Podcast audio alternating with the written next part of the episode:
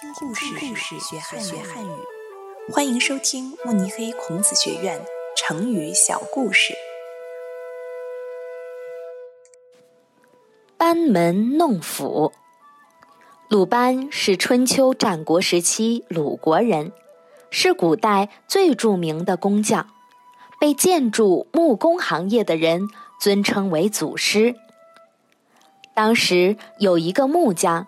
自认为手艺高超，很了不起，就经常拿着自己的斧子，在鲁班家前的大街上转悠，希望有人能发掘他，也让他在业界成名。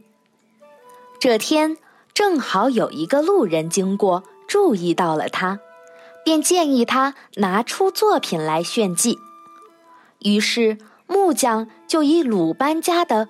由鲁班亲自打造的红色大门为目标，声称自己能做出比鲁班更好的大门。一天，两天，三天，一个月，两个月，三个月，木匠在家认认真真的做门，却始终做不出像鲁班做的那么精美规整的红色大门。木匠看着自己的作品，失望又若有所思的自言自语道：“唉，我不该班门弄斧、狂妄自大！”